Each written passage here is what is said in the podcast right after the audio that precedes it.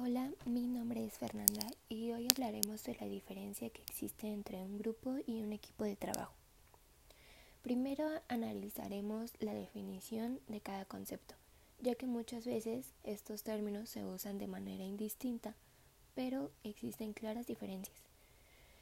Primero, un equipo es un conjunto de individuos que coordinan esfuerzos, aportando conocimiento, transfiriendo habilidades y tomando decisiones de pleno consenso produciendo resultados de alta calidad y abarca desde una mutua ayuda, un círculo de calidad o un comité de alta dirección, mientras que un grupo es un conjunto de personas que se unen para alcanzar objetivos en, en particular.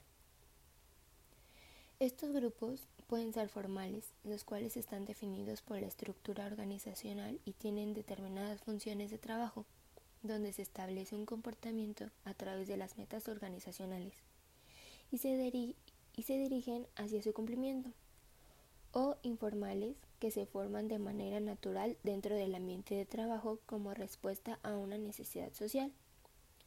La diferencia es que un grupo de trabajo se tiene un interés común donde los integrantes son expertos en tópicos, pero no en el contexto. Una vez termina el trabajo individual, no existe el compromiso de ayudar a otros miembros del grupo, por lo que podemos decir que no hay un nivel de compromiso. Un grupo posee tres elementos principales, el elemento humano, que son los miembros del grupo, los recursos del grupo, conocimientos e instrumentos, y las metas del grupo, es decir, los fines del grupo son interdependientes y promovidos por los miembros. Grupo alcanza la madurez en la medida que cada participante se siente seguro en el que se proporcione un ambiente de aceptación entre los integrantes. Y un equipo de trabajo se distribuye el trabajo en base a las habilidades de las personas, los miembros están comunicados entre ellos y existe un alto nivel de compromiso. Siempre se busca ayudar a otros miembros ya que las conclusiones son colectivas. Los equipos de trabajo contribuyen en la solución de problemas característicos de una organización, como la productividad, la comunicación, compromiso y flexibilidad organizativa. Para la formación de equipos es necesario considerar las capacidades intelectuales, sociopsicológicas y de personalidad.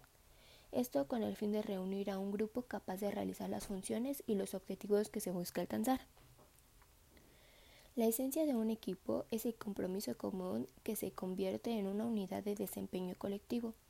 Estos compromisos requieren un propósito en el que creen los miembros del equipo.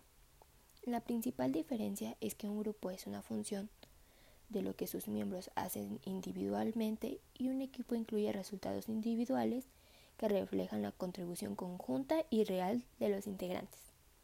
Eso sería todo de mi parte. Muchas gracias.